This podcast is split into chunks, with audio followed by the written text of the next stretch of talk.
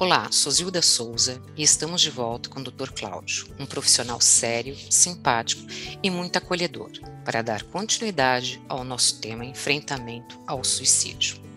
Nesta segunda parte, vamos aprofundar as nossas reflexões sobre os níveis de risco que uma pessoa com comportamentos e pensamentos suicidas se encaixa. São orientações e reflexões extremamente importantes que podem ajudar a salvar vidas, a evitar que mais pessoas consigam executar seus planos. Dr. Cláudio nos orienta, nos aconselha e deixa informações importantíssimas para que tenhamos os esclarecimentos de como poderíamos agir, como reconhecer características e como deveremos fazer com as pessoas com transtornos que levam ao suicídio. Esperamos que a escuta ativa de cada uma dessas orientações possam contribuir na diminuição dos índices tão altos de jovens e pessoas que desistem de suas próprias vidas. Você pode se informar. É, quais são os comportamentos é, que de alguma forma dão indício é, de que a pessoa tem o desejo de cometer, cometer suicídio, né? É, como que nós devemos agir nessa situação, né? Bom, então eu vou tentar falar de uma forma didática, explicar quais são os sinais de alerta de suicídio, né? Ou para pensamento de suicídio. Eles incluem o seguinte, né? A pessoa falar sobre suicídio. Então, por exemplo, a pessoa fazer declarações, ah, eu vou me matar, ou deixar um bilhete, eu gostaria de estar morto, ou frases deixadas como, né, ao léu, assim como, puxa, eu queria nem ter nascido, ou a vida não vale a pena. Ou seja, frases indiretas que demonstrem um teor negativo da pessoa para com a vida. Tá? Um outro fator é a ausência ou abandono de planos futuros, a pessoa que fica desesperançosa. Então a pessoa sempre falava do que ela queria fazer, onde ela queria ir, o que ela queria, né, de alguma forma conquistar e ela é, abandona isso. Ela não fala mais sobre isso. Ela, ela não tem mais, quando perguntada, planos para o seu futuro. Tá? É, é, comum também que a pessoa possa ter um sinal de alerta que ela começa a obter os meios né, para tirar a própria vida. Por exemplo, a pessoa, obviamente, compra uma arma, estoca comprimidos, né, arruma uma corda, esse tipo de coisa, por óbvio, né, e outras de forma mais indireta, é, é, podem aí ser uma sinalização evidente, explícita, de que a pessoa pode fazer uma tentativa contra a sua própria vida. Ela geralmente faz algum tipo de planejamento, muitas vezes, para isso, tá bom? Outro fator, é, vamos dizer, de alerta é a pessoa se isolar do contato social, ela querer ficar mais sozinha, ela querer distância das pessoas, né? isso também é um sinal de alerta. Outro é a apresentação é, de mudanças de humor, né? então a pessoa é, começar a ser emocionalmente muito instável, ora está tá muito eufórico, no outro profundamente desencorajado, ou seja, quando começa a ter muita gangorra no estado emocional é algo que pode ser um alerta. Um outro alerta é se a pessoa se mostrar muito preocupada com a ideia da morte, de violência. Então ela cita coisas que ela vê na TV, ela fala de outros casos, ela começa a ter um discurso muito mórbido, muito ligado à questão é, da morte. Como também, muitas vezes, o, o, suicídio ele pode ter um comportamento ao contrário. Ele pode começar a falar sobre esses temas da morte com certo desdém, com sarcasmo, com ironia, né, com um desprezo aí pela vida, né, como se não valesse a pena, aquela pessoa que antes tinha ali uma valorização do, da vida ou dela ou das pessoas e ela deixa de ter essa valorização, ela banaliza, né, uma banalização do sentido da vida. Tá? Um outro fator de alerta é a pessoa se sentir ou se dizer é, presa, sem esperança, é como se ela não encontrasse saída, ela começa a falar que, puxa, meu caso não tem solução, esse tipo de discurso é, meio niilista, meio derrotista. Tá? É, outro, outro, outro fator importante é uma mudança, geralmente para maior, é, do uso de álcool ou de drogas. Então, mesmo pessoas que antes é, podiam fazer um uso social de álcool começam a beber mais. Uma pessoa que não fazia uso de drogas ou só tinha experimentado algumas vezes na vida passa a se entregar mais ao uso da droga. Isso pode ser um comportamento né, de, de indicativo de um, de um sinal de alerta para suicídio. Tá? A, a, a pessoa também pode ter um outro sinal de alerta, seria a mudança importante da rotina normal. Então, é, a pessoa tinha lá um hábito, né, tinha ali um jeitão, tinha ali uma coisa que acontecia ali no dia a dia, na semana a semana, e ela começa a ter essa mudança de rotina, inclusive de é, hábitos alimentares ou até mesmo de padrão de sono. São coisas que é, são geralmente manifestadas como sinal de alerta. Né? É, a pessoa também pode ter um outro, um outro sinal de alerta, ela começar a fazer coisas arriscadas ou autodestrutivas. É, é a pessoa que começa a, a fazer algum tipo de é, exposição a riscos, como por exemplo dirigir de forma imprudente, encontrar é, estar é, de companhia de pessoas que sabidamente são problema, é, a pessoa se envolver em brigas, em confusões perigosas, ou até mesmo em esportes perigosos de forma imprudente, deixar de usar proteção individual para determinados comportamentos no seu trabalho, né, ou na sua rotina, ou na sua vida, né, ou no seu hobby, e que ela começa a deixar a segurança de lado. É como se ela dissesse: ah, a vida não importa, né? a minha vida não importa mais. A pessoa começar também a dizer adeus, a se despedir, né? É, agir num encontro como se não fosse ver a pessoa novamente. Então, isso são é, sinais de alerta. Né? A pessoa agir de uma forma estranha, como se fosse a última vez, querendo marcar, fazer ou repetir uma coisa que não faz há muito tempo com aquela pessoa, como se fosse uma despedida. Isso também pode, de forma indireta, nos dar alerta. Tá?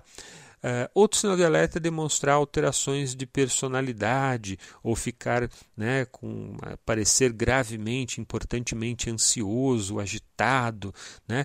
Uh, isso também pode ser associado a, um alerta de suicídio. A pessoa pode estar ali na, na à beira de cometer um suicídio, você vai notar uma, uma alteração é, importante do jeito de se comportar. Uma pessoa que tinha um determinado padrão de comportamento começa a agir de uma forma estranha, né, agitada né, ou alterada né, de forma ansiosa, importante, certo? Bom, importante dizer que esses sinais de alerta nem sempre são tão óbvios assim e pode, claro, ser diferente de uma pessoa para outra, tá?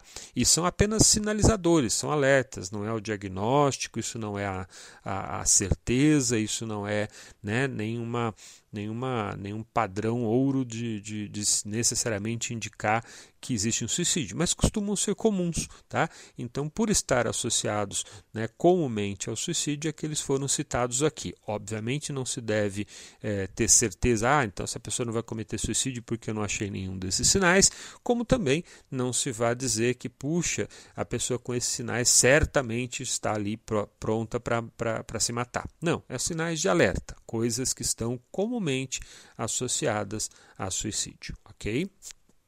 qual é o tratamento para uma pessoa com transtornos é, características que vai cometer um suicídio, né?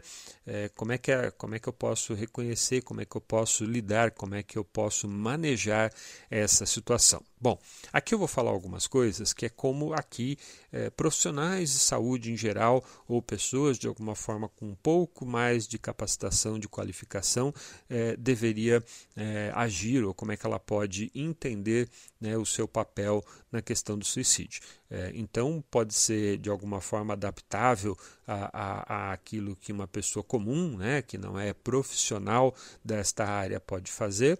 É, mas, obviamente, é sempre importante né, que um profissional, se possível, esteja envolvido, esteja é, a cargo de, é, em, em, é, esteja aí é, como eu diria, é, é a pessoa que está ali é, lidando com isso, tá? A pessoa que vai de alguma forma ter uma ação, sempre bom que ela tenha é, um treinamento, que ela seja um profissional de saúde, saúde em geral, saúde mental melhor ainda. Porém, tudo que a gente vai falar aqui serve bastante para é, pessoas é, que apenas estão querendo ajudar, mesmo pessoas que não têm nenhuma familiaridade né, profissional com isso. Bom, primeira coisa interessante, importante, é a gente dividir é, as pessoas é, que, que a, a questão do suicídio a gente dividir ou tentar ter ali uma, uma classificação, né, um nível de risco. Então a gente pode dividir essas situações, o que a gente deve fazer em situações de baixo risco, tá? o que a gente deve fazer em situações de risco moderado, o que a gente deve fazer em situações de alto risco, tá? Eu vou tentar didaticamente dividir isso dessa forma. Óbvio que não é categorial assim, né? Ah, existe só o baixo risco é tudo igual, o médio risco é tudo igual, o alto risco é tudo igual. Não, são zonas, né? São, são, são é, níveis que a gente pode entender é, para de alguma forma organizar a nossa resposta, organizar a nossa conduta perante a questão de alguém com risco de suicídio, Primeiro vamos falar então do que fazer numa situação de baixo risco. Vamos defini-la? Situação de baixo risco de suicídio, tá? É quando a pessoa teve alguns pensamentos suicidas. Né? Ela fala ah, pensamentos do tipo: ah, eu não consigo mais continuar, eu gostaria mesmo de estar morto, se Deus me levar, tudo bem. É, mas ela não fez efetivamente nenhum plano. Essa pessoa não fez ainda nenhuma tentativa. Essa pessoa ainda não teve nenhuma ação concreta, né, ou indício de uma ação concreta para tentar suicídio. São, não, estamos falando aqui da, da área é, circunscrita a uma ideação. Ok? O que, que a gente deve fazer? Quais são as, as ações que a gente pode fazer? Primeiro é providenciar apoio emocional. Né? O ideal seria é, que tivesse alguém treinado, alguém capacitado, alguém da área de saúde mental para orientar esse indivíduo né? e para poder falar com ele sobre as circunstâncias pessoais de vida dele, as circunstâncias sociais, o que está acontecendo, né? o que está colocando ali a pessoa em risco. Tá? Bom, depois é atrapalhar é, alguns dos sentimentos né, dessa pessoa com suicídio. Quanto mais abertamente a pessoa fala sobre essa perda, né, sobre isolamento, sobre essa sensação de desvalorização, sobre o que está né, deixando a pessoa mal, menos confuso suas emoções se tornam. Ou seja, quando alguém fala sobre o que está incomodando, sobre a sua dor, ela no mínimo tem que organizar o pensamento para falar sobre isso, a emoção sobre isso. Isso pode ajudar. Tá? É, quando essa confusão emocional diminui, essa pessoa pode se tornar mais reflexiva, ela pode começar a pensar sobre as coisas. Quando está muito confusa, quando aquilo tudo está povoando a cabeça da pessoa, ela não vai conseguir se organizar para refletir sobre o que está acontecendo. E esse processo né, de reflexão, de pensamento né, sobre a coisa, né, sobre sua situação, é fundamental. Né?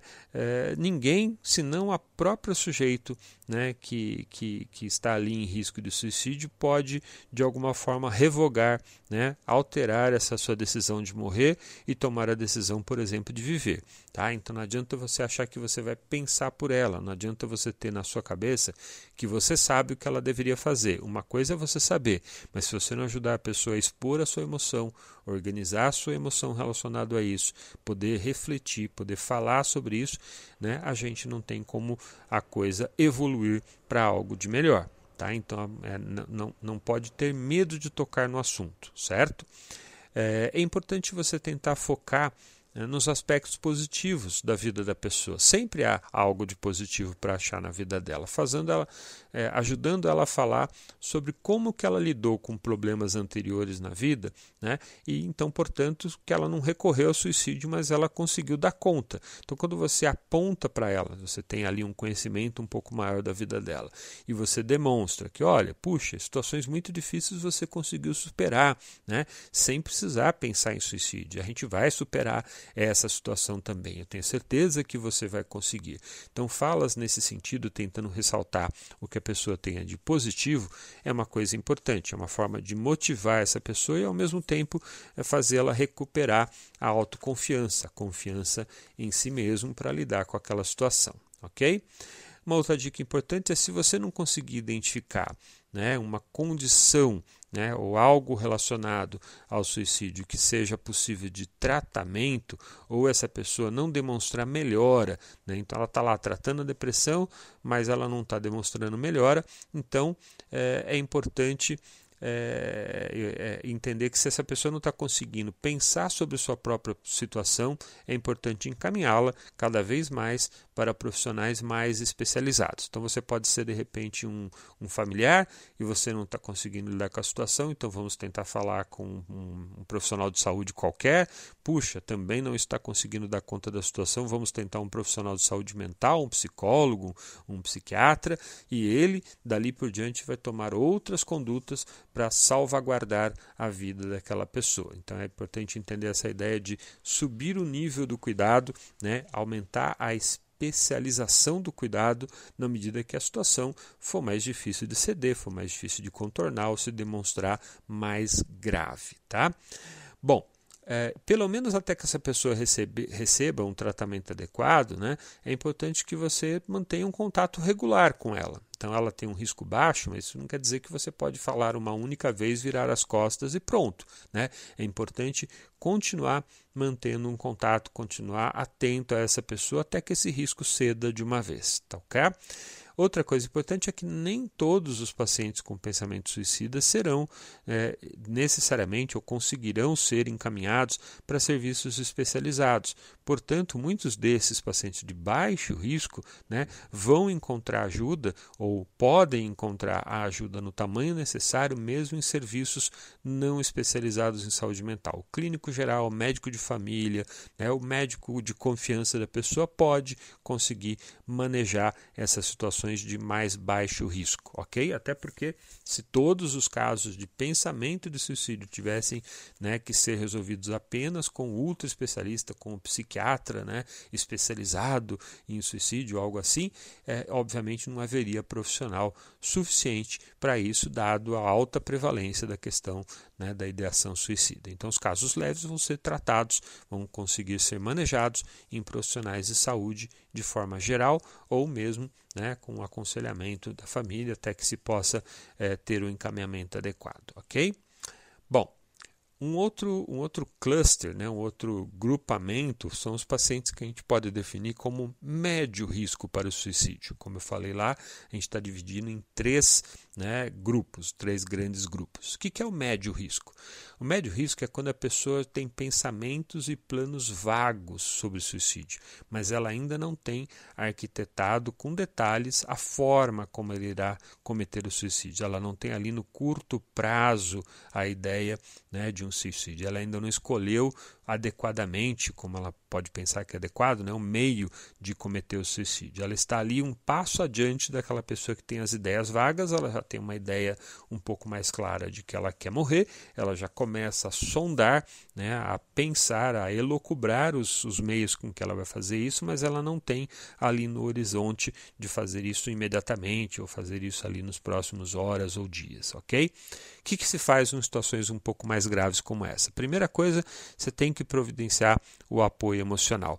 Você tem que trabalhar os sentimentos suicidas dessa pessoa. É preciso aí então que haja alguém um pouco mais experiente para lidar com isso, para fazer aquilo que já foi descrito, né, para ser feito na abordagem do risco baixo de suicídio. Porém, abordado por alguém com um pouco mais de experiência e acrescentando os seguintes passos a essa abordagem. Primeiro, sem focar bastante, é, tentar conversar com a pessoa sobre a natureza ambivalente desses sentimentos. Então, demonstrar para a pessoa né, que ela pode agora estar tá pensando assim e depois não. Então, da mesma forma como ela pode hoje estar resoluta na ideia de morrer, ela tem que ser lembrada que ontem ela não estava, que anteontem ela estava mais. Ou seja, é, mostrar para a pessoa que isso é é, flutuante. Isso já pode é, mostrar é, esperança. É uma forma de demonstrar que se a pessoa teve momentos piores, melhores, melhores, piores, pode ser que ela esteja melhor amanhã. Então, é, pode ser aí uma forma de é, fazer nascer de novo um, um, mínimo pensamento de esperança para que a pessoa possa é, ir para o passo seguinte. Tá? É importante você explorar com essa pessoa as alternativas ao suicídio. Isso é, ela vai dizer ali as várias razões pelas quais ela está pensando no suicídio. É importante que nessa hora, quem esteja fazendo aconselhamento, o profissional que estiver ali, ele tente explorar então alternativas. Né? Puxa, ah, eu gostaria de me matar, eu penso em me matar porque eu acho que, é, por exemplo, puxa, acabei de descobrir que eu sou soro positivo para HIV e isso não tem cura. Puxa, demonstrar para a pessoa que existe como a pessoa conviver com essa questão sem grandes repercussões, né? tentar focar nas soluções para a pessoa, não as soluções ideais, mas as possíveis, dizer, olha, puxa, não tem cura para por enquanto para o vírus HIV, mas existem é, to, a to, quase totalidade das pessoas com HIV sobrevivem, vivem bem, tomam um remédio e ficam bem, têm uma vida muito próxima da normal, por exemplo, tá? Então tentar focar é, em situações nos aspectos positivos, né, na forma de lidar com aquele problema. É, é importante fazer com essas pessoas um contrato. O que, que eu estou falando com um contrato. Não é um contrato de ir lá no cartório, não. É um contrato terapêutico, um contrato de ajuda, né? um acordo de ajuda. Negociar com ela, né? É, e, e, isso depende muito da força do vínculo que você sente entre você e essa pessoa que você está fazendo aconselhamento, para extrair dela uma promessa sincera de que ela vai esperar, de que ela vai dar uma chance para você ou para as pessoas poderem ajudá-la. Tá? Então isso é importante. É, é importante dizer a, a ela é, que você vai buscar ajuda de mais alguém, que você vai implicar ali na ajuda dela, convencê-la de que é importante que além de você, mais alguém saiba daquilo, mais alguém ajude. Então, envolver a família, envolver outros profissionais de saúde, ou seja, está na hora de começar a montar uma rede para poder apoiá-la, certo? E é importante dizer neste contrato também, nesse acordo terapêutico, nesse acordo que você vai tentar obter da pessoa ali para é, manejar a questão do suicídio, o período específico. Importante é, é ela entender que qual é o tempo que ela pode te dar para que você ganhe tempo até conseguir uma ajuda mais especializada, para que você tome outras providências que comecem a trazer algum resultado, para que de repente a pessoa está deprimida, ela consiga experimentar um remédio até que esse remédio faça algum efeito e ela se comprometer por esse tempo né, razoável para ela, para para que o resultado possa aparecer, que ela vá tentar né, né, é, é, se desvencilhar das ideias do suicídio e tentar estabelecer um acordo, uma promessa ali contigo para que ela é, dê o tempo dela melhorar. Então, tentar obter esse contrato, esse acordo, esse compromisso do paciente é algo importante. Uma pessoa né, com suicídio ela vai se lembrar disso, uma, ideação suicida, ela vai se lembrar que ela fez um compromisso contigo. Há uma chance disso efetivamente ajudar ok? É importante nessa hora já encaminhar essa pessoa de algum jeito para um psiquiatra. Né? Aqui, nessa situação de risco médio, é importante que se faça um encaminhamento para o médico psiquiatra. É a hora em que não adianta, é, é, é importante, óbvio, todos os demais. É, é tipos de profissionais de saúde estarem envolvidos na, na, abordagem, mas nessa hora a figura do psiquiatra vai ser fundamental. Por quê? Porque a maioria tem um transtorno mental tratável, né? e tratando a causa do transtorno mental, você reverte essa questão da ideação suicida, do planejamento suicídio do suicídio, ok? É importante também, como eu dito acima, fazer algum tipo de contrato contato, perdão, com a família, com os amigos, com colegas do trabalho, para reforçar a rede de apoio.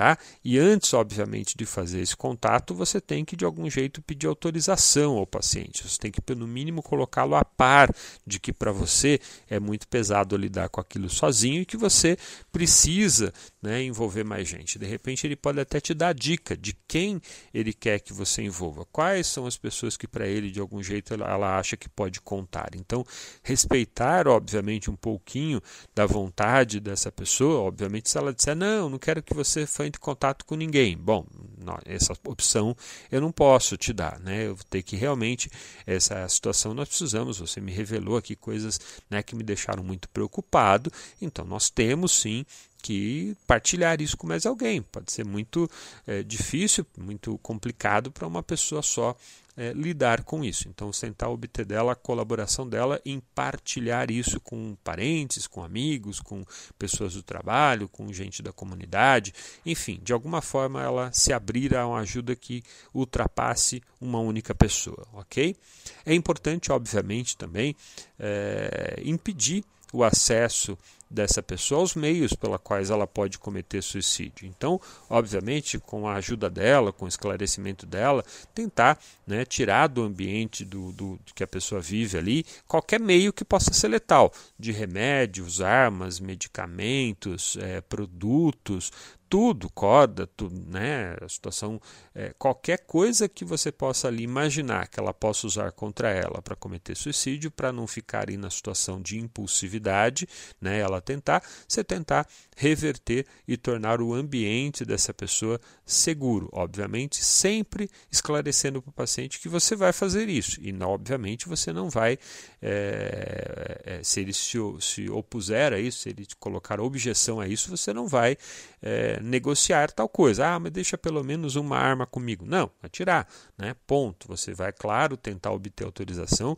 porque acho que ele vai se sentir respeitado uma vez que você está avisando e você está informando e você está negociando, mas você será é, intransigente na retirada dos meios óbvios da pessoa tentar o suicídio. Negocia com sinceridade, explica e pede né, a autorização, o aval, a opinião do paciente para todas essas medidas que você vai tomar. Né? Então é importante tomá-las, mas é importante também respeitar, né, dar ciência ao paciente de que você vai tomar esse espaço. Não faça pelas costas, né, não faça escondido, porque senão essa pessoa pode se sentir traída de confiança porque ela te contou coisas importantes, né, que ela tem dificuldade ali muitas vezes para falar e você traiu a confiança. Então seja claro, seja sincero, seja direto, peça e informe ao menos o paciente das suas condutas nessas situações, OK?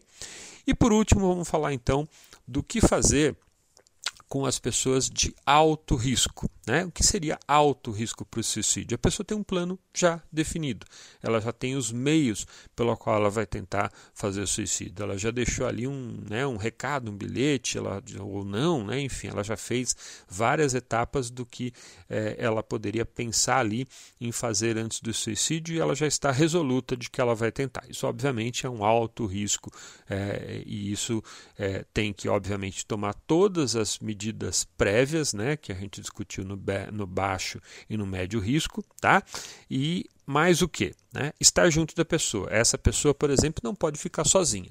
Né? Se você detectou que o risco é alto, você não sai de perto dela né, até que a situação esteja encaminhada. Então não é assim, não vá nem no banheiro, não, vá, não dê as costas, não a deixe sozinha por um minuto, se você acha que o, o risco ali é alto, ok?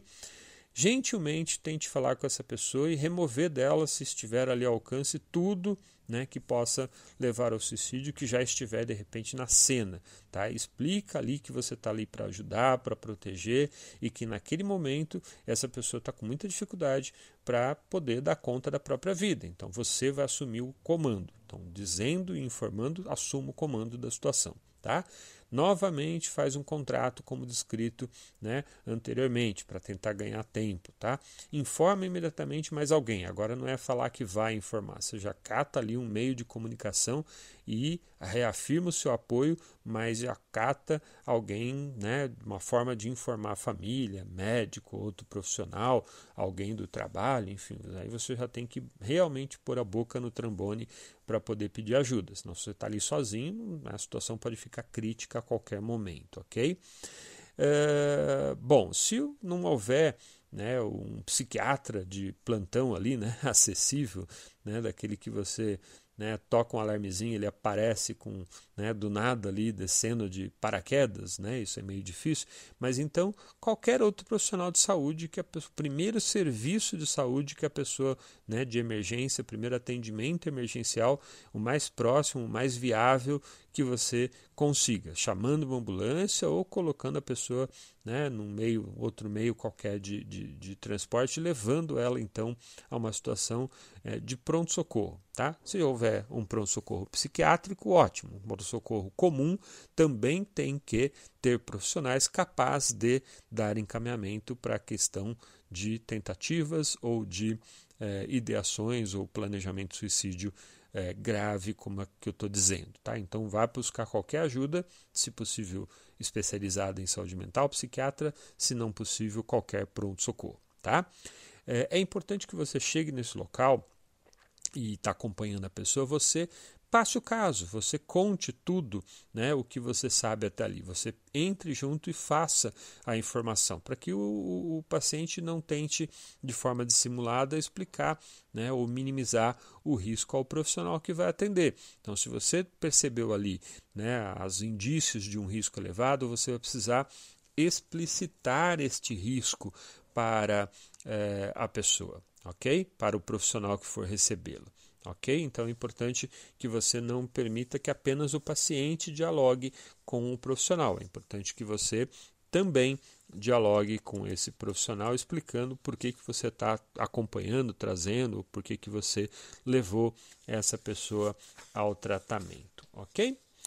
É, bom, é isto. Né? A principal, uma forma de então de, de instrumentalizar, se você for lidar com alguém com comportamento de suicídio, é essa divisão em três níveis, né? baixo risco, médio risco e alto risco, e o que você deve fazer em cada uma dessas situações, ok? Em forma, é, vamos dizer, crescente de, de ação, conforme também é crescente o risco. Né? Você não vai pessoa, pegar uma pessoa de baixo risco e já achar que tem que levar imediatamente né, num, num, num pronto-socorro, porque é, é, possível ter uma outra abordagem um pouco antes se você tem a clareza de que é de baixo risco. Assim como você também não vai pegar uma pessoa de alto risco né, e fazer apenas as abordagens iniciais e mais, né, vamos dizer, um pouco mais é, modestas que se faz na abordagem da pessoa de baixo risco. Ok? Basicamente é isso. Muito, se eu tenho algum outro conselho, né, é, ou dica é, para alguém que vai trabalhar é, para isso, né, alguém que vai estar tá preocupado com a questão do suicídio, puxa, acho que eu já disse bastante coisa. Acho que é, a dica aqui é, é entender, é, principalmente, você ser muito sensível a fazer com a pessoa com a, que tem essa questão do suicídio o que você gostaria que fizessem por ti. Né? Então você está saudável, você está bem, né? então se ponha no lugar dessa pessoa que está com suicídio, imagine é, no lugar dela, imagine o drama que ela está enfrentando, não faça pouco caso, trate-a com o respeito com que você gostaria de ser tratado, trate-a com a, a, a, a, a devida seriedade com que você gostaria de ser tratado se fosse você que tivesse naquela situação. Então esta é a minha dica.